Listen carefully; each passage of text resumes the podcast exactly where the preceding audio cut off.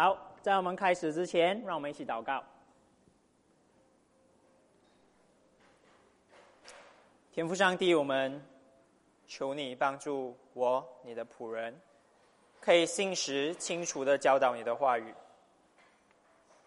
求你帮助我们渴慕你，渴慕你那甜如蜜的话。但愿我们所有人透过你的话语，更认识你，更信靠你，更爱你。我们祷告是奉主耶稣的名而求，阿门。我曾经在纽西兰的一个海边抓鲍鱼，那里满对满地都是像这样子的鲍鱼。但是纽西兰呢，他们的大自然保护法令呢是非常严格的，一个鲍鱼要差不多手掌这样大，你才可以拿回家。如果小过你的手掌呢，你是不能拿的，你要让它自己长大。通常这样大的鲍鱼，我们需要潜入海才找得到。但是身为华人，我们当然什么都不放过嘛，宁可杀错不可放过。我跟我的朋友呢，就没有理会这个条规，我们什么都拿，什么都装进我们的包包里。当地的人看到我们这样做，就马上警告我们：如果你们再这样乱拿，我们就会报警。但是又是身为华人。当然不管啦，偷偷拿，偷偷拿，可以拿多少拿多少。晚上要煮鲍鱼粥，结果当地人还真的是报了警。我们越拿越远，转回头看到海警来了，在沙滩的入口处等着我们。我们就紧张，我们就怕了。这个时候，我们就只好往越远的方向走，走到那个悬崖去。我们不敢回去那个入口处。怕被抓，我们远离那个警察，好像拍成龙电影这样。我们走上悬崖，越走越陡，越走越斜，越走越危险。结果真的差不多走到四十五分钟，真的没有路可以走了。再走真的是跳海啊！没有办法，我们就只可以转回去，乖乖的跟警察自首。而这个时候，警察严厉的警告我们，拿我们的护照登记了。放走了我们所有辛辛苦苦抓的鲍鱼，当然也很仁慈的放走了我们，警告我们不要再这样子做。这个是我和警察为敌的故事，但是今天我们会看扫罗怎么样和他的受膏者神的受膏者大卫为敌的故事，我们也会看他的下场会如何。上个星星期我们看到以色列人。他们被非利士人攻击，以色列人期盼会为他们打仗的扫罗王，这个时候不但没有站出来保护他们，反而躲在后面，还是害怕非利士人了。另一方面，神已经开始兴起一位真正符合他心意的、比扫罗更好的人做王，这个人就是大卫，一个未成年的牧羊男孩，牧羊男孩。然后我们也见证神怎么样用大卫为他征战，打败神的敌人，一个有三米那么高菲利士巨人歌利亚。今天在我们继续我们的今天的经文之前，我要再提醒大家，因为我们会用这个字很多，受高者的意思到底是什么？受高者的意思是神特别拣选的人，是被。用油恩高了他们的头的人，在我们的经文呢，主要是在讲着神拣选的王。OK，好，让我们来看十八章一节。大卫和扫罗说完了话过后呢，镜头就转向了扫罗王的儿子约拿丹。一节说到，约拿丹的心与大卫的心深相契合。约拿丹爱大卫，如同爱自己的生命性命。我知道你们听到这里啊，尤其是艾伦啊，有可能会觉得很肉麻，好像约拿丹有一点怪怪，好像同性恋的倾向。为什么会爱一个男人，甚至是自己的心跟他的心一样？其实，我要教大家把自己的偏见先放一边。我们的偏见主要是因为好莱坞电影把爱狭窄化了。他灌输我们爱，其实就只有男女之间的浪漫的爱，是这样吗？不是的，其实爱有很多种，有爱国啊，爱爸爸，爱看书。所以这些爱和浪漫的爱是不同的。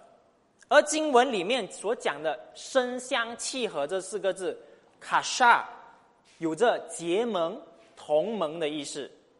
在创世纪四十四章三十节，同样的词，如我们看荧幕，卡莎呢，用作相连，也用来形容雅各和他的儿子卞雅敏有很深结合在一起的关系。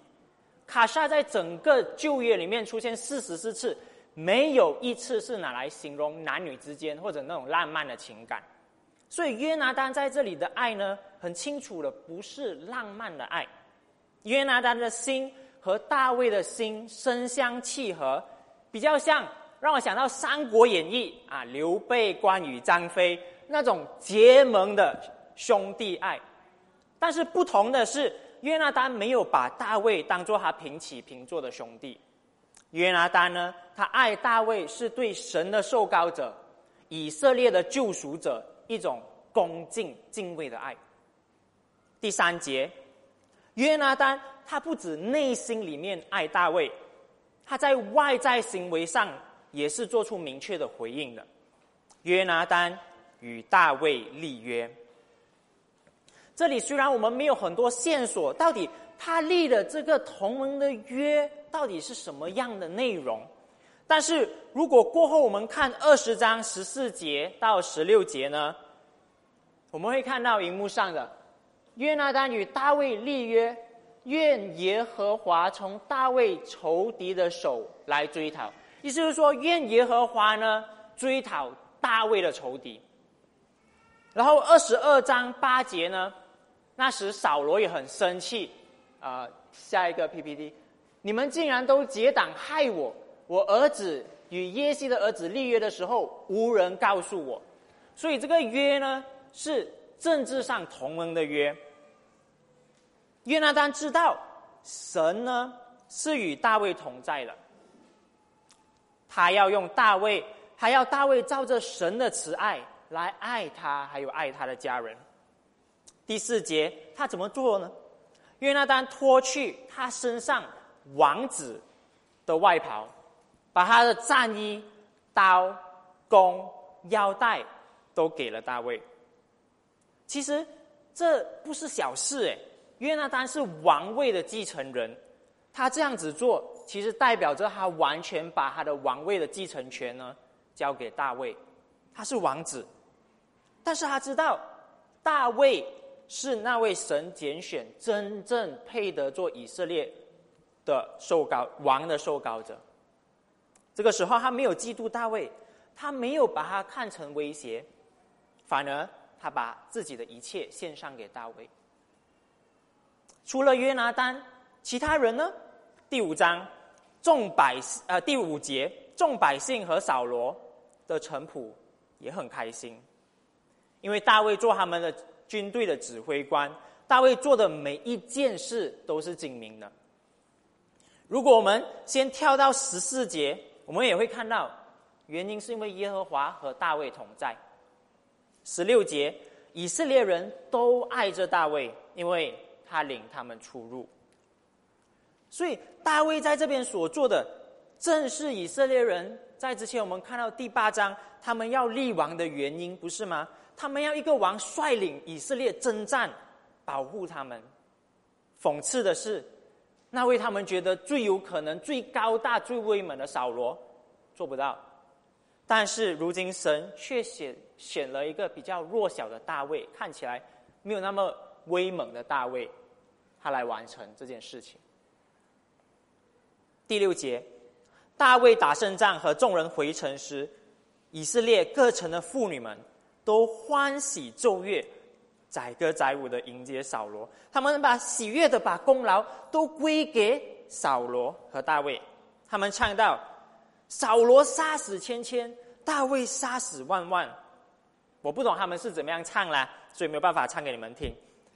这里妇女的意思呢，不是说大卫的功劳比扫罗大，其实这是当时写诗歌的一种方法，他们用递增的方式来强调重点，强调主题。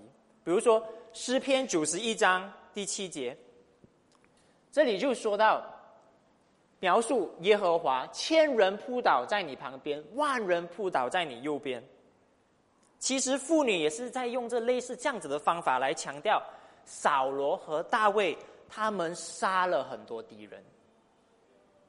但是第八节，扫罗听到妇女这样子唱了过后，非常愤怒，他开始嫉妒大卫，他担心他的王位会被夺走。十六章二十一节，我们想到当时其实扫罗还很喜欢大卫的，现在呢，他马上就变脸了。从这一刻开始，扫罗就开始为自己的国敌视受膏者。而隔天，邪灵又来搅扰小罗，他开始胡言乱语。大卫按照习惯弹琴，希望可以帮助扫罗，但是扫罗竟然拿枪抛向大卫，要杀死他。这里其实扫罗不是被鬼附身哦。他不是完全失去自己的，因为看很可以明显看得到的是，他心里呢还是有想法的，他仍然是想要杀害大卫的，只是因为邪灵的缠绕，更加的促使扫罗他做出他心里想要犯的罪，最终扫罗闪避了扫呃大卫闪避了扫罗的攻击，扫罗杀不成大卫过后，他发现事情没有那么简单，十二节。他开始意识到耶和华已经离开自己了，与大卫同在了。因此，他从单纯的妒忌，现在他心里多了一层惧怕。他立刻送走大卫，远离自己，远离权力的中心。他降他做千夫长，领少一点兵出入。他可能在想：远离我，远离中心呢，人们就会开始淡忘大卫了。扫罗的王位就没有那么大的被威胁，但是扫罗越要大卫离开，大卫就越是成功，越得民心，对扫罗的王位也造成越大的威胁。我们讨论到约拿丹众百姓，扫罗如何用不同的态度来回应神。其实我们想一下，我们自己有时候也是像扫罗有一样的态度，不是吗？我们来对待神和他的受膏者的时候，当基督对我们有好处的时候，哎，我们就留着他，让他为我们做事来满足我。但是当基督威胁到我们的时候，威胁到我们一直想要追求的王国的时候，我们就要他远离我们。比如说，相信基督徒都是非常感恩耶稣基督把我们从罪罪里赎了出来，给我们自由的，但是。当耶稣要我们背起自己的十字架时，放弃一切来跟随他的时候，像约拿丹这里一样的时候，哎，我们就开始害怕失去我们想要的王国了。可能这个王国是我我心里非常喜欢的一个非基督徒，可能是我一直想要追求、想要达到的事业的成就，可能是我现在一直在享受着的自由，我每个礼拜都可以去旅行，认识到。我们的王国跟耶稣的立场不同的时候呢，我们慢慢的就想要远离耶稣，以为这样子就可以继续享受我们现在的王国，我们追求的王国。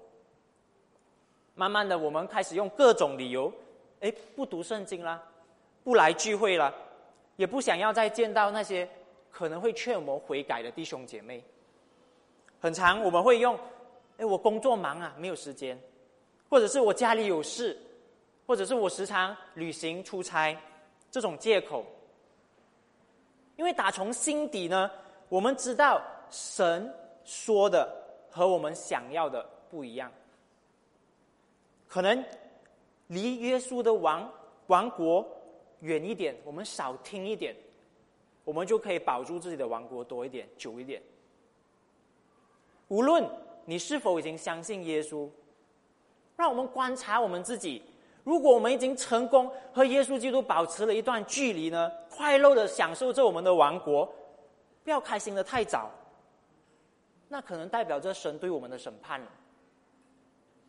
如果那是你的话，我求神帮助你悔改，不要再远离远离耶稣基督，不要再和神的受膏者为敌了。如果我们继续像扫罗这样为自己的国敌视受膏者，最终迈向的是一个没有神同在的终点。好，我们回到十八章，这时扫罗要杀大卫杀不成，要放走大卫也放不成。大家都爱着大卫，扫罗这个时候很难杀害大卫了。但是他想到了一个既不影响自己的声誉，又可以杀大卫的万全之计，借刀杀人。十八章十七节，扫罗要将大大女儿米拉嫁给大卫。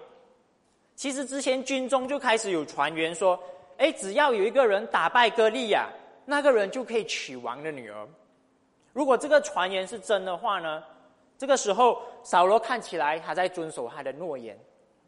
事情其实还是没有那么简单。娶他的女儿，扫罗现在加了一个附加的条件：大卫需要做扫罗的勇士，为耶和华征战。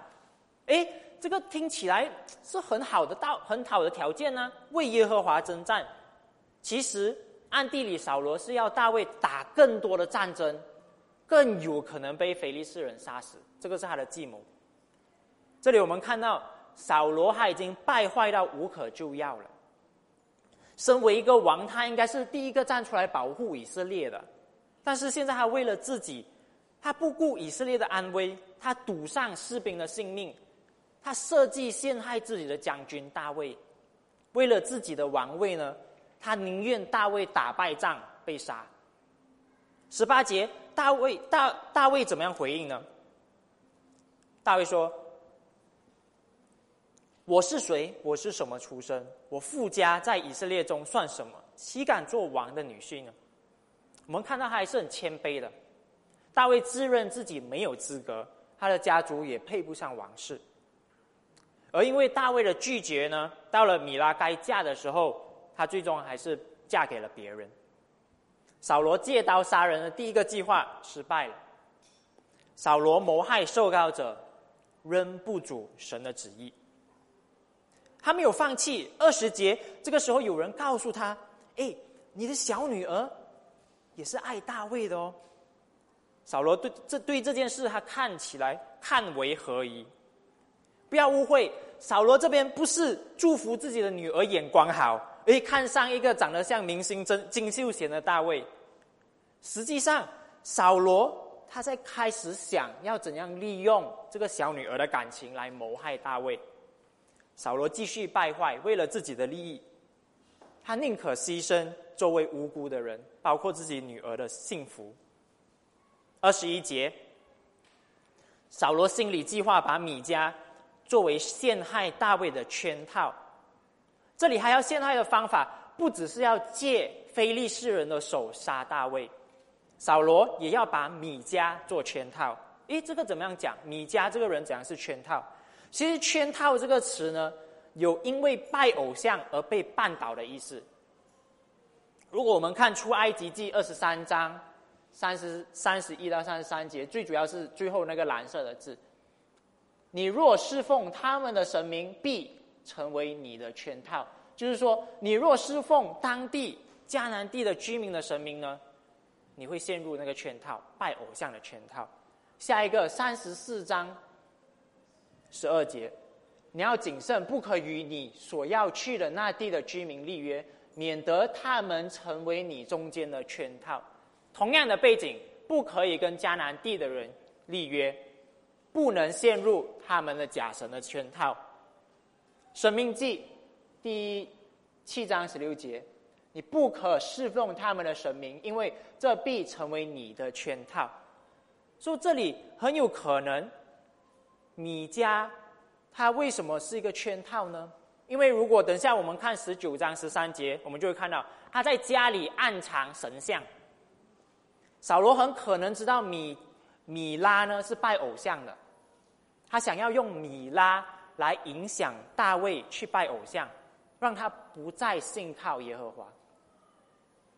二十二节，扫罗这个时候还找了他的臣仆来帮他说服大卫，他叫臣仆鼓励大卫：“哎，大卫，王都这么样喜欢你，臣仆大家都爱你，你就娶公主回家吧，有什么问题？”这个时候，可能是因为对臣仆大卫他比较愿意说多一点，他透露他拒绝的原因，不是贫穷卑微的人。和现在很多男人都一样，不是吗？他担心付不起婚礼的聘聘礼聘金。二十五节，扫罗知道了过后呢，他逮住了这个好机会，他立刻给大卫一个解决的方法：王不要什么聘礼，只要一百个非利士人的包皮，好在王的仇仇敌身上报仇。包皮做聘礼，这个是我听过最恶心的一种聘礼。可能是目前全世界也是最恶心的聘礼之一，但是确实这个也是让大卫证明他杀死敌人的最好的证明，因为非利士人呢，他他们是还没有受割礼的，他们跟以色列人不同的地方就是他们有包皮，你不可能要大卫拎着一百个人头去杀敌然后带回来吧，所以实际上呢，这个是蛮蛮呃可以明白的，为什么要带包皮，扫罗。要向非利士人报仇，在这里听起来，诶，很正义，很 man，但是其实他想要大卫以寡敌众，自寻死路。大卫听到扫罗的建议呢，他是欢喜的。扫罗和大卫同样都把这场婚婚事看为好，但是扫罗看为好的原因，是因为他有机会杀神的受膏者大卫。大卫看为好的原因，是因为他有机会借着杀灭神的敌人，成为王的女婿。他们的态度多么大的不同！但是扫罗万万没有想到，大卫不止没有被非利士人杀，反而还杀了整整多一倍的非利士人，两百个非利士人。叶问一个打十个，大卫和他随从可以杀两百个。大卫杀非利士人，可真的是杀的上手了。收了两百个包皮做聘礼以后呢，扫罗没有办法，只好把米迦嫁给大卫，真的是赔了夫人又折兵。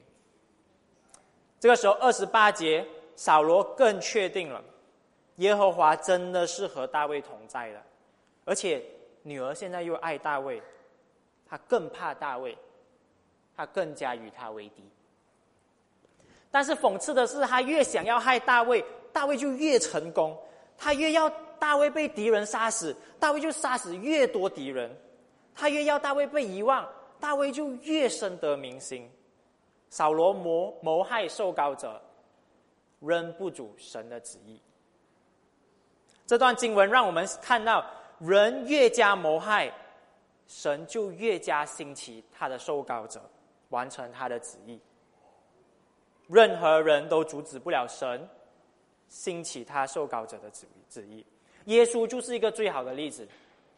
法利赛人暗中设圈套，处处要套话，要陷害他。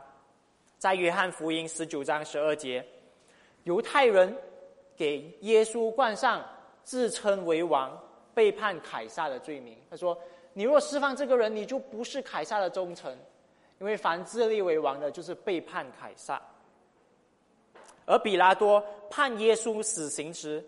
也要把杀耶稣的责任推卸给以色列人。马太福音二十七章二十四节，他说：“拿他就拿水在众人面前洗手，说：流这人的血罪不在我，你们承担吧。”犹太人比拉多以为杀了耶稣过后，他们的计谋就成功了，却不知道他们谋害耶稣，恰恰好应验了。耶稣会为罪人而死和复活这个预言，也完成了神救赎罪人的计划。人越要害耶稣基督，神在耶稣里的旨意就越是成就。人如果觉得可以靠自己的方法来拒绝耶稣，暗地里对抗耶稣的话，今天的经文给我们很清楚的答案：没有任何的方法可以对抗耶稣，没有任何的方法。可以阻止神的旨意，谋害受膏者，仍不主神的旨意。另外，对于暗地里被逼迫的基督徒，我们也可以有这个安慰：政府打压基督徒，关教会，对抗耶稣，这个真理呢，也是不会变的。这些打压基督教的教政政府呢，仍然在神的掌权底下，他们的恶最终将成就神的旨意，他们的恶最终将为耶稣带来荣耀。如果你因为跟随耶稣基督被逼迫、被陷害，不要气馁，不要失望。你跟随的耶稣基督不会被人的罪行挫败，你跟随的耶稣基督。是已经为你战胜罪和死亡的受膏者，昨天是，今天是，明天也会是。我们来看最后一最后一点，杀害受膏者将赤身降服。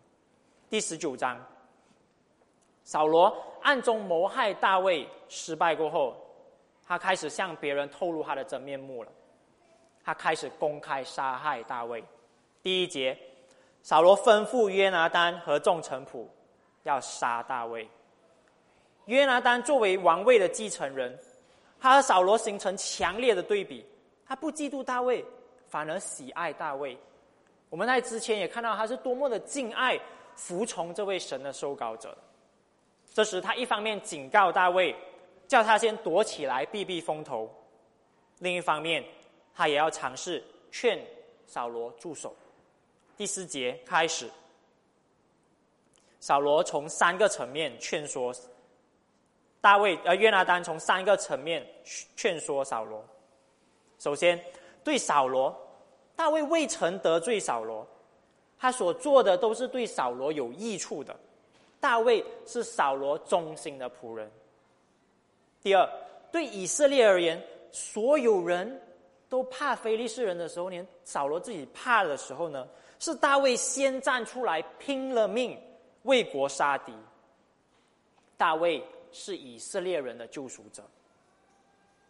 第三，从神的角度，大卫出现后，神就为全以色列人带大施拯救，让他们脱离非利士人的攻击。大卫是神派来的救赎者。所以约拿丹的总结是：扫罗真的真的不应该杀大卫，情感上不应该。扫罗本来因为大卫欢喜，现在却无缘无故要杀他，道德上不应该。大卫是无辜的，他不应该被杀，他没有犯任何错。神学上不应该杀害无无辜的大卫，是犯罪的，是得罪神的。因为在第五第五节的最后一句话里说到。约拿丹，他真的是用尽他的他的能力来劝阻扫罗。如果他在现在的话，肯定是一个很出色的律师。终于，约拿丹他说服了扫罗。扫罗这时指着神发誓：“我绝不杀大卫。”看起来一切都雨过天晴，平安了。但是之后过后呢？大卫就回到王的身边服侍，继续带兵出战。打败腓利士人，保护以色列。这平安的日子没有继续下去。如因为我们看第九节，有一天从耶和华来的邪灵又降在扫扫罗的身上了。大卫看到扫罗手里拿着枪，又坐在屋里的时候，哎，熟悉的场面，怪怪的。他这个时候知道他又可能又被鬼缠绕了。大卫尝试。弹琴帮助扫罗舒缓他被邪灵缠绕的痛苦。他就算生命被威胁呢，他仍然还是忠心的服侍着扫罗了。而扫罗呢，他心里呢，他一心只想要刺死这位忠心的仆人。他再次拿枪刺向大卫，大卫抛躲开了。这个时候，枪刺入墙内。证明扫罗真的很认真的在挥这个枪，他真心的要杀大卫。大卫这一次他没有再等第二次了，当晚马上就逃走躲起来。如果说扫罗之前他是怕人知道，他不敢明目张胆的杀大卫呢，十一节开始他完全没有这种顾虑了。他已经不在暗地里谋害大卫了。他让人守着大卫的房间，打算天一亮，在光天化日之下要杀大卫。这个真的是一个更败坏的扫罗了。米迦知道自己的爸爸和丈夫这个斗争过后呢，她选择站在丈夫那一边，保护大卫。她警告大卫赶紧逃命，不然明日一早他就要被杀了。她做了两件事情，十二节，她把大卫从窗户坠下去，让他逃走，躲起来。十三节。就是刚刚我们有提到的经文，她用家中的神像假扮大卫生病在床，蒙骗扫罗的使者。扫罗知道大卫生病了过后呢，他管不了那那么多，他心里肯定在想：大卫生病关我什么事？生病就不用死咩？抬都要给我抬他过来，把他连人带床的抬到我面前，我要杀了他。但是后来发现到。原来米迦骗了他们，躺在床上的是一尊神像，大卫早已经逃走了。扫罗这个时候，他把矛头对准米迦，怪他欺骗父亲，欺骗君王，让敌人逃走。面对这个残暴、神志可能有一些不清的扫罗，还有他这一严厉的指控，米迦他的生命随时都有危险，所以他选择隐瞒扫罗，说。是是大卫威胁要杀他，他没有办法，所以他他要放走大卫了。虽然扫罗一直在杀害大卫，但是这边我们看到神，他还是用不同的管道，用不同的人，甚至是扫罗自己的儿女，来保护大卫，帮助大卫脱离扫罗的杀害。十八节。大卫成功逃脱后，他第一个找的人是谁呢？先知萨姆尔。他知道在危机中，只有神，只有神的话语可以为他带来拯救。他找到萨姆尔，他就把扫罗对他做的一切事都告诉萨摩尔。萨摩尔从这时开始与他同行，保护大卫。这时的扫罗肯定在继续到处打听大卫到底在哪里。可能有点像古装片一样，在在各城都贴上悬赏通缉犯的公告。十九节，有人发现大卫的下落后呢，便马上告诉扫罗，大卫在拉玛的拿约。扫罗马上派他的使者去抓大大卫。而第一批的使者去的时候，他们遇到被神的灵充满的先知。是由萨摩尔带领的先知，他们在受感说话，使者们自己也被神的灵影响，自己也受感说话了起来。他们甚至没有办法继续抓大卫这个任务，没有办法抓到大卫。扫罗不信这事，他带派第二批的使者去，第二批的使者还是被神的灵影响，抓不到大卫。坏事不过三，扫罗再派第三批，还是被神的灵阻止，抓不到大卫。二十二节，扫罗他自己受不了了，他自己亲自出马，势必要抓到大卫。他寻找大卫的过程，很很好笑的是，甚至比他的使者更辛苦，他还要在溪谷的大井问路。扫罗照着指示前行，终于才来到拉玛的拿约。可以想象。这个时候的扫罗一定是来势汹汹，枪也磨得超级利了，准备和大卫一战。但是故事发展到第二十三节的时候，有点反高潮。扫罗来到大拿约呢，神的灵也临到他的身上，他一面走一面受感说话。这里扫罗受感说话，和之前扫罗被邪灵缠绕胡言乱语呢，其实都是同一个字。他的意思就是受到外在的力量影响，不由自己的说话。我们不清楚扫罗他受感说话的时候说的是什么话，但是我们很清楚的是，神的灵临到他身上呢，他就束手无策。他不但没有办法抓到大卫，杀害大卫，二十四节很重要，他最终甚至被迫脱去自己的王袍，光着身子躺在萨姆尔面前，受感说话了一日一夜，二十四个小时。那个看似很强大的扫罗王，在神的灵面前，在神的先知面前，变得像一个无力、无助的小婴孩。扫罗坚持要保住自己的王位，最终仍然被逼要脱去自己的黄袍。扫罗这样的属灵经验，让人第二次问到：扫罗也是先知中的吗？很讽刺的是。在萨姆耳记上十章十二节呢，我们的 PPT 下一个 PPT，这里第一次人们问到扫罗也是先知中这个问题的时候呢，那时神的灵也临到了扫罗，让他受感说话，实现先知的意愿，确认扫罗他那时是蒙召的王。但是第二次现在神的灵。同样来到，扫罗受感说话，但是扫罗的身份不一样了，他已经是被废去的王了，在罪里沉沦的人了，杀害受膏者，终将赤身降服。总的来说，我们透过十九章看到，神必定会保护他的受膏者。诗篇二章一节。二节也这么说到：列国争闹，万民图谋虚妄，世上的君王承载算计，要对抗耶和华，要对抗他的受膏者。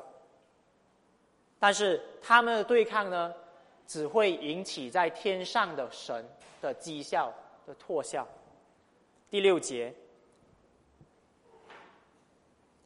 神已经恩高了他的儿子。耶稣做君王，第六、第七节，我们看到，我已经在我的圣山高立了我的君王，我要传耶和华的圣旨。他对我说：“你是我的儿子，我今日生了你。”第八节，神会将列国赐给耶稣做基业，将地级赐给他。那个时候，耶稣会打破所有对抗他的人。而下一个 PPT，谨慎的王呢？都应该要投靠耶稣，免得被审判。弟兄姐妹，大卫这个受膏者，预表着神最终的受膏者耶稣基督，神的儿子。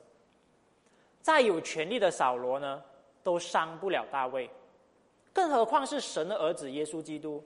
世上没有任何的势力可以和耶稣对抗。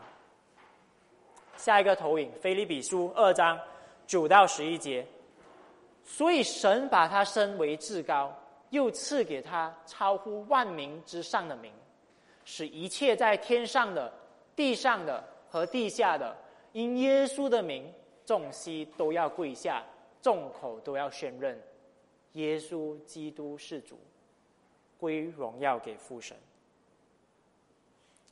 所以所有人。在耶稣面前，都必须要降服在他的王权之下，尊他为主，服从他。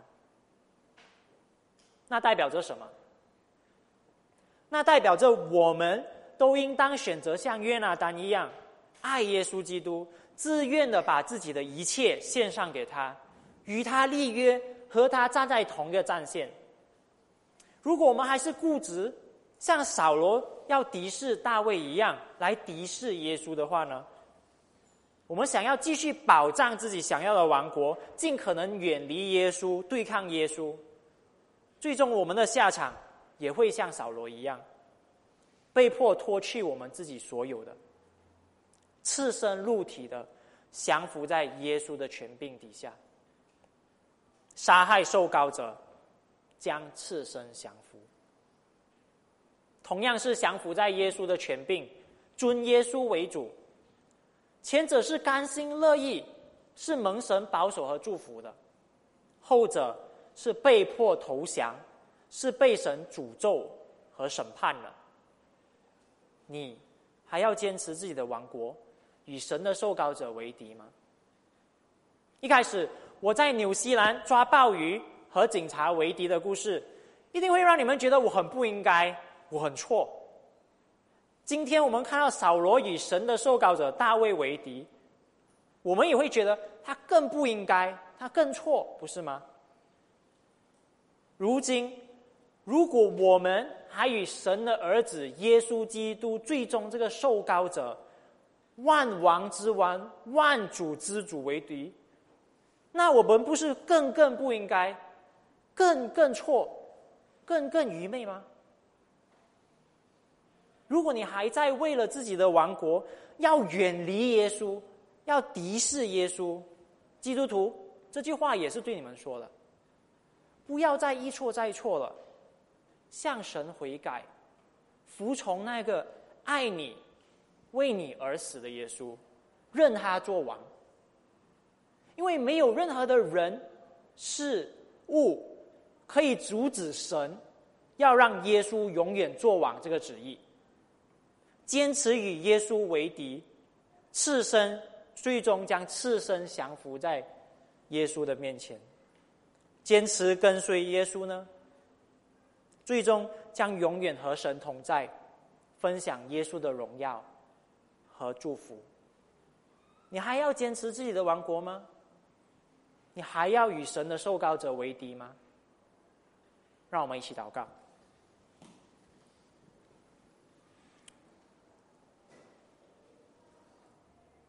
天父上帝，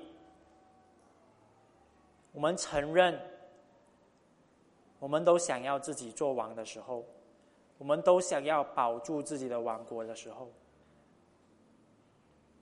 我们感谢你透过今天的经文，让我们看到，在你的受膏者，在你拣选的王面前，万膝都要跪拜，尊受膏者为王，尊耶稣基督为王。求你帮助我们脱去我们想要抓紧的王袍。把我们的一切都献上给耶稣，因为唯有这样子，我们才可以和你有修复的关系，才可以不被审判，才可以有救赎，才可以永远和你享受那美好、蒙受祝福的永生。我们祷告是奉主耶稣的名而求，阿门。